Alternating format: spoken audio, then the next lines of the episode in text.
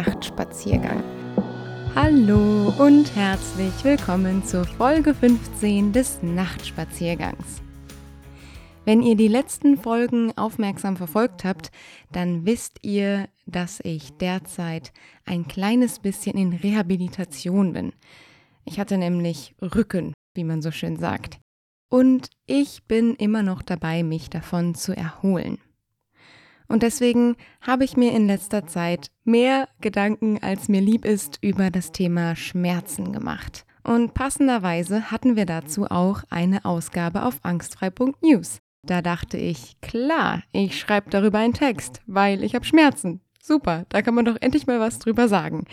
Und als ich diesen Text angefangen habe zu schreiben, habe ich gemerkt, dass ich eigentlich gar nicht so richtig über die Schmerzen schreibe, sondern eher darüber, wie ich damit umgehe oder auch nicht umgehe. Ich weiß nicht, wie es euch geht, aber ich finde es wahnsinnig schwierig, ein und das gleiche Thema über Wochen mit mir herumzutragen und mich und andere damit irgendwie auf die lange Sicht ein kleines bisschen anzustrengen. Es ist nun mal so, dass so ein Bandscheibenvorfall in meinem Fall oder jede x-beliebige andere Erkrankung mit Bruch oder Seele oder anderweitig langwierige Erkrankungsformen, die dauern. Und die Frage, hey, wie geht's dir? beantwortet man dann viel zu oft und viel zu lange mit ach, na ja, und hängt irgendwie an, wie es gerade mit der Heilung so vonstatten geht. Und als ich das so aufgeschrieben habe für Angstfrei, ist mir aufgefallen, wie wenig gesund ich mit dem Thema Schmerzen umgehe. Und zwar trotz dessen, dass ich an dieser Stelle so viel darüber nachdenke, also vor allen Dingen über seelische Schmerzen. Auch wenn das Wort vielleicht melodramatisch ist, meine ich das tatsächlich so. Ich denke ja hier sehr viel darüber nach, wie wir unser seelisches Wohlbefinden mit uns herumtragen können und die Welt ein bisschen fähiger machen können, dass wir uns alle mit unserem seelischen Wohlbefinden wohlfühlen. Obwohl ich dafür die ein oder andere Achtsamkeit habe und auch überzeugt bin von all dem, was ich sage, bekomme ich das selber oft gar nicht so gut hin. Und das Thema Schmerz, habe ich festgestellt beim Schreiben, steht dafür stellvertretend. Der Text, den ich jetzt gleich lesen möchte, ist kein literarisches Wunderwerk. Er ist mehr eine Art Referenzkette, die sinnhaft in dem endet, was ich, glaube ich, eigentlich mit meinen Schmerzen verbinde bzw. daraus lernen kann. Das Ganze gipfelt in einem Zitat, das ich mir jetzt jeden Morgen einmal in den Spiegel sagen möchte. Viel mehr Vorrede möchte ich gar nicht geben, sondern euch einladen zuzuhören. Der Text ist, wie gesagt, sehr, sehr aktuell. Aber hört selbst. Endlich war mal was. Seit fast zwei Monaten schlage ich mich mit Rückenschmerzen und einem tauben Bein rum. Bandscheibenvorfall. Na toll. Ich kann nicht joggen, ich fühle mich unausgeglichen und unwohl und ich bin frustriert. Schmerzen zehren an mir und an meiner Seele. Ich möchte endlich mal wieder antworten, gut, wenn mich jemand fragt, wie es mir so geht. Aber irgendwas ist immer. Und jetzt sind es nun mal eben Rückenschmerzen. Kennen viele, hatten viele, macht viele hilflos. Wenn Schmerzen so lange anhalten, frage ich mich manchmal, ob ich noch ernst genommen werde. Mitleid nutzt sich ab. Verständnis nutzt sich ab. Tipps nutzen sich ab. Und die Psychologie weiß, wenn Menschen nicht helfen können, dann frustriert sie das. Entsprechend wird mein Schmerz und damit auch die verbundene Stagnation für alle um mich herum irgendwann auch frustrierend. Und das drückt dann doppelt auf meine Laune. Ich möchte doch für die Menschen um mich herum, ebenso wie für mich selbst, endlich wieder leicht sein. Und ich möchte wieder selber in die Rolle der Ratgeberin, der Helfenden, der Ertröstenden. Stattdessen zucke ich immer wieder hilflos mit meinen verkrampften Schultern und entschuldige mich, dass es mir noch immer nicht so richtig besser geht. Natürlich ist das eine Entschuldigung, die nun auch keiner so richtig haben will, denn was kann ich schon dafür? Der Schmerz ist da und ich tue mein Möglichstes, ihn zu akzeptieren oder sogar zu verändern aber so richtig loslassen kann ich die Verantwortung dafür nicht.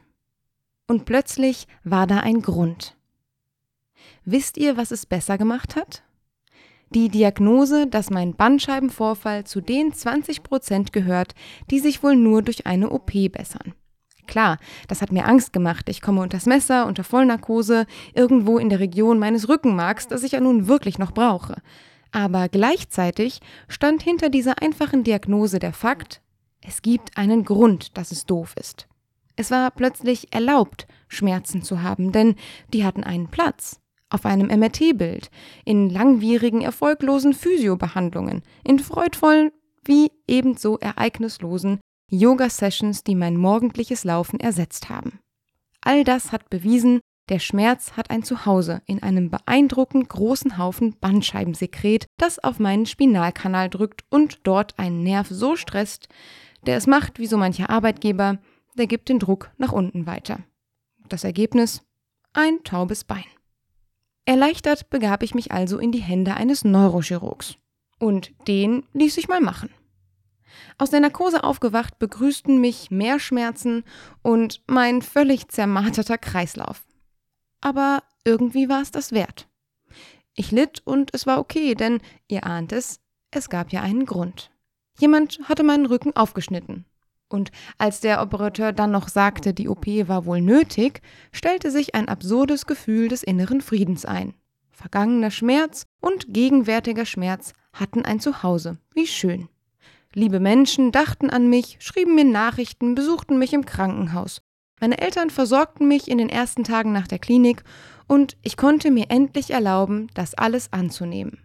Die Schmerzen, den Frust, das Eingeschränktsein. Frieden mit dem Schmerz. Jetzt geht es mir langsam besser, wenn ich auch nicht wiederhergestellt bin und prompt schleicht sich die Angst wieder ein, was, wenn es mir körperlich bald besser geht, ich aber immer noch nicht wieder die Alte bin oder immer noch mit meinen Beschwerden zu kämpfen habe. Der Druck, dass es nun besser wird, wächst äquivalent zu der schrumpfenden Größe des Schmerzes. Das ist doch absurd. Ich müsste doch eigentlich dankbar sein für die Genesung und das bin ich auch. Trotzdem überwiegt die Sorge, nicht schnell genug wieder gut genug drauf zu sein. Für wen? Na, für die anderen. Der Druck für diese Menschen, wieder irgendetwas zu sein, kommt jedoch ganz klar aus einer anderen Quelle, nämlich aus mir selber. Alle meine Freundinnen, meine Familie und die Menschen, mit denen ich Projekte gestalte, lassen mir mehr Leid und mehr Zeit, es zu beseitigen, als ich es mir selbst lasse. Ich kann das wahrnehmen, sehen und auch total bescheuert finden. Aber ändern kann ich das ad hoc nicht. Wie erleichtert ich war, als ich einen externen Grund für die Schmerzen fand, so brauche ich jetzt auch einen externen Agenten, eine externe Agentin für die Erlaubnis zu genesen und das in einem angemessenen Zeitraum. Ein Projektpartner hat mir eine liebe E-Mail geschrieben, in der genau das stand. Und das war schon mal gut. Eine meiner sehr guten Freundinnen war gestern spontan bei mir und sagte das Gleiche. Auch das half. Meine Eltern mahnen, ich soll mich nun bloß nicht übernehmen, wie ich das sonst so oft tue. Und auch das geht auf das Erlaubniskonto. Und doch hilft es alles nichts, wenn ich nicht diejenige bin, die am stärksten darauf einzahlt. Auch, ja gerade wenn ich Angst vor negativem Feedback habe, wenn ich Aufgaben nicht gerecht werde oder länger dafür brauche. In mir rattern die Kalendersprüche. Wenn du nicht auf dich aufpasst, tut es keiner. Oder Manchmal bringt uns eine kleine Pause weiter als die größte Anstrengung. Oder würdest du mit deiner besten Freundin so umgehen wie mit dir selbst? Selbstliebe ist der größte erhobene Mittelfinger. Ich weiß das doch alles. Aber ich habe es noch nicht verinnerlicht. Da eine Studie sagt, neue Gewohnheiten brauchen 66 Tage, um sich einzuschleifen, habe ich nun beschlossen, die Selbstliebe, die hinter der ganzen Erlaubniskiste steht, wie so oft, zu einer neuen Gewohnheit zu machen. Und dazu habe ich heute in meinem Tagebuch einen Satz gefunden, der mir hilft, weil er meinen Trotz gegen mich und gegen alles und gleichzeitig meinen Trotz für mich selbst so wundervoll in Worte fasst. Selbstliebe ist der größte erhobene Mittelfinger. Nicht, dass ich meiner Umwelt den Mittelfinger zeigen möchte. Weiß Gott nicht. Aber ich möchte mir einen Selbstliebepanzer anlegen, der meine Ängste nicht angenommen zu werden, wenn ich für mich selbst einstehe, puffert. Und das ist ein guter Anfang. Wenn ich den Text so lese und auch vorlese, dann merke ich, wie ich innerlich den Kopf schüttel, weil das eine dieser Situationen ist, wo man eigentlich ganz genau weiß, was zu tun ist und was auch richtig und falsch wäre, und trotzdem steht man da wie das Kaninchen vor der Schlange und weiß doch nicht, wo man hinflüchten soll. Es könnte so einfach sein, wenn ich mir erlauben würde, das alles einfach irgendwie zuzulassen. Aber so leicht ist es nicht. Und ich möchte das nochmal ganz kurz aufdröseln. Ich glaube, zum einen spielt wie so oft das Außen bei mir eine riesengroße Rolle. Und das ist auch gut so. Wir sind Herdentiere und wir möchten halt, dass es unserer Herde gut geht. Es ist tatsächlich so, dass wir eine gewisse Form von Hilflosigkeit empfinden, nämlich die erlernte Hilflosigkeit, wenn wir mit einer Aufgabe konfrontiert sind, die wir einfach nicht lösen können. Ich habe das Gefühl, irgendwie bin ich für einige meiner Freundinnen so eine Aufgabe denn ich habe Themen und Schmerzen, die von außen nicht lösbar sind. Nicht mit guten Tipps und auch nicht mit einer festen Umarmung, auch wenn beides das Ganze natürlich besser macht. Im Gegenteil, man braucht Geduld und ich glaube, das ist nicht immer leicht, jemandem dabei zuzugucken, sich selbst zu helfen und selber dabei gar nicht so richtig was machen zu können. Und dieses Ding, erlernte Hilflosigkeit, das kann, so die Psychologie und das ist gut erforscht, Gefühle auslösen, die depressiven Gefühlen gar nicht unähnlich sind. Man macht das sogar bei Experimenten, dass man gezielt Aufgaben stellt, die nicht lösbar sind, um Menschen in eine scheindepressive Haltung zu versetzen, die natürlich nur kurzzeitig anhält. Nun gut, meine Freundinnen sind natürlich keine Experimentalgruppe und entsprechend möchte ich vermeiden, dass sie sich so fühlen. Und ich glaube, dass diese große Blockade eine riesengroße Rolle spielt, mit seinen eigenen Schmerzen umzugehen und sich Zeit zu geben. Und vielleicht ist da eine Lösung, wie so oft, offen darüber zu sprechen. Ich hatte heute die Gelegenheit, diesen Text einmal vorzulesen. Und zwar einer Freundin, mit der ich einen wundervollen Abend verbracht habe. Pizza und Sommer und ach herrje, das war toll. Und der Schmerz war mit an Bord, die ganze Zeit. Und trotzdem war es toll. Vielleicht war es auch deswegen toll, weil der Schmerz da sein konnte und gleichzeitig die schöne Zeit. Und ich glaube, das ist auch eine Form von Mut in dem Zusammenhang. Dass man sich selbst die Chance gibt, ja, es tut weh, ich habe da ein Problem. Ihr könnt das auch über die Schmerzen hinaus übertragen auf alle möglichen Situationen, die euch länger belasten als einen Nachmittag. Ja, es tut weh oder ja, es begleitet mich schon lange oder ja, ich weiß, es nervt. Ja, ich weiß, es ist immer noch ein Thema und schon wieder. Und gleichzeitig ist es gut. Das nimmt vielleicht eurem Gegenüber das Gefühl von erlernter Hilflosigkeit, wenn er oder sie es überhaupt empfindet. Und gleichzeitig gibt es euch das Gefühl, dass es okay ist, Heilung und Leben nebeneinander zu führen. Heilung und Voranschreiten. Heilung und sich was Gutes tun. Das heißt nicht, dass ihr plötzlich auf einmal auch wieder funktionieren müsst und das alles prima und toll und wundervoll und was auch immer ist für immer, sondern dass das nebeneinander stehen bleiben kann. Das kann wahnsinnig entlastend sein. Für euch und für die Leute, die euch umgeben.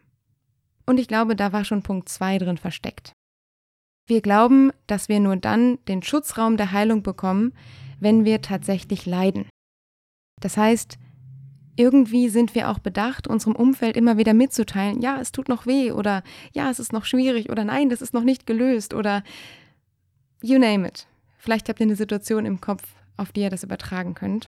Wir müssen das immer wieder rückversichern und rückbestätigen, dass diese Situation noch da ist, damit wir weiter heilen dürfen. Und ich glaube, das ist Quatsch. Ich glaube, dass die Leute, die nah an uns dran sind, genug davon wissen und dass wenn wir viel Energie aufbringen dafür, immer wieder zu betonen, dass es noch nicht gut ist, dass wir einen Teil vom Gutwerden vielleicht auch vermeiden. Das heißt, es braucht auch Mut, sich dafür zu entscheiden, den Schmerz auszutragen und ihn aber auch weniger werden zu lassen. Vielleicht ist das ein bisschen paradox, merke ich gerade, weil in dem Text ist ja eben genau das der Punkt, dass ich eigentlich mehr Zeit dafür haben möchte. Aber gleichzeitig möchte ich den Prozess auch gehen und möchte mir irgendwann auch erlauben, dass es wieder besser ist. In meinem eigenen Tempo eben. Und entlang dessen, was mein Körper so kann oder auch gerade nicht kann. Und da drin steckt wahrscheinlich der dritte Punkt. Wir haben in unserem Körper so etwas wie ein Schmerzgedächtnis. Das ist tatsächlich so. Das haben mir auch die ganzen PhysiotherapeutInnen im Krankenhaus gesagt. Deswegen nimmt man sehr lange eine sehr hohe Dosis an Schmerzmitteln, damit der Schmerz sich gar nicht erst einstellt und wir uns gar nicht erst daran gewöhnen. Weil manchmal erinnert sich der Körper an Schmerz, den er eigentlich gar nicht mehr haben müsste. Die Seele übrigens auch. Um dieses Pattern loszuwerden, hilft es, sich aktiv mit dem Schmerz auseinanderzusetzen, welcher Art auch immer er sei, und ihn zu gegebener Zeit auch gehen zu lassen. Und ich glaube, da ist die Schnittstelle zu meinem persönlichen Druck, dass alles irgendwie fürchterlich schnell gehen muss. Weil ich glaube, je mehr Druck man ausübt, desto weniger schnell geht es dann tatsächlich.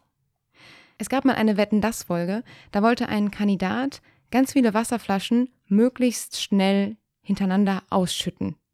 Wie so oft eine Wette mit besonderer Innovationskraft und man kann jetzt die Augen verdrehen und sich fragen, warum tut er das? Vielleicht hat er es getan, damit ich jetzt die richtige Metapher habe.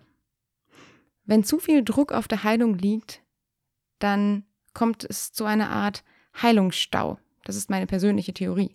Der Kandidat hat nämlich gezeigt, wenn er einfach nur die Flasche umdreht, man würde denken, wieso, ja, dann müsste es doch eigentlich am schnellsten gehen.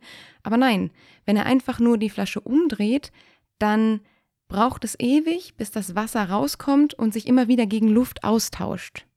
Schnell war er deswegen, weil er die Flaschen in so eine Art Strudel gebracht hat. Zwar auch kopfüber, aber das Wasser konnte häppchenweise und im Fluss aus dieser Flasche rausgehen und stand sich selbst nicht im Weg. Und das ging am Ende schneller und war die effizientere Lösung. Natürlich hat er die Wette gewonnen. Ob er Wettkönig geworden ist, keine Ahnung. Aber in jedem Fall danke ich ihm jetzt nochmal hier aus der Ferne für diese Metapher. Was ich damit sagen möchte, je mehr Druck wir uns machen, desto weniger schnell geht's voran. Ich glaube, das gilt für Schmerzen, das gilt aber auch für ganz andere Sachen im Leben. Davon bin ich überzeugt. Und so klug das alles klingt, ist eine Sache unbestritten die wichtigste. Und das ist das mit der Selbstliebe. Man kann von außen so toll begleitet sein, wie man nur begleitet werden kann. Man kann alle Zeit bekommen, die man von außen vielleicht braucht. Aber das alles hilft nichts, wenn wir nicht diejenigen mit dem größten Interesse an unserer eigenen Genesung sind. Wenn wir nicht diejenigen sind, die in uns selbst hineinhören und hineinspüren, was wir tatsächlich brauchen, wie viel Zeit wir brauchen, wie viel Aufmerksamkeit wir brauchen, welche Ressourcen wir brauchen. Ich zum Beispiel fahr morgen ans Meer. Damit möchte ich nicht in alle Richtungen einen Mittelfinger erheben, sondern mich selber in einen Kontext bringen, wo mir die Selbstliebe ein bisschen leichter fällt. Und das ist doch schon mal was. Vielleicht ist es das, was ich in diesem Podcast in die Welt hineingebe. Ich möchte mir vorstellen, wie wir einander eine Infrastruktur der Selbstliebe möglich machen, die den erhobenen Mittelfinger nicht braucht. Weil wenn jeder selbstbewusst für Selbstliebe einsteht, dann ist das nicht mehr so eine schwierige Angelegenheit oder eine narzisstische Angelegenheit oder eine irgendwie hippiemäßig angehauchte Angelegenheit, sondern was Gutes, eine Ressource, die wir haben, an der wir selber wachsen können. Das wäre doch was. Und ich glaube, ich möchte mir vorstellen, dass ihr selber den Mut aufbringt für Selbstliebe. Ich weiß, wir sind immer ganz viel für andere da und das ist toll und gut und wichtig. Das macht die Welt zu einem besseren Ort. Und gleichzeitig können wir das nun mal besser, wenn wir zuerst mal kurz bei uns waren und geschaut haben, wie es uns so geht, was wir gerade brauchen. Das ist, glaube ich, der Kern von Selbstliebe. Viel mehr kann ich da noch gar nicht drüber sagen, weil ich entdecke das noch. Aber auch das darf ja sein. Also, vielleicht war das ein kleines bisschen chaotisch, dieser Nachtspaziergang in der Mitte der Nacht, aber ich stehe aufrecht vor meinem Mikrofon, immer noch mit ein paar Schmerzen, und bin total dankbar darüber, dass mir diese Schmerzen was beigebracht haben. Das nehme ich als Zwischenerfolg und berichte euch bei Zeiten, wie es mit der Selbstliebe so läuft. In diesem Sinne danke ich euch erstmal fürs Zuhören, bin dieses Mal noch mehr als sonst gespannt auf ein Feedback. Das hier ist nämlich ein One-Take und wünsche euch erstmal einen schönen Tag, einen schönen Abend, ein fröhliches Wäscheaufhängen und sage Tschüss bis zum nächsten Nachtspaziergang.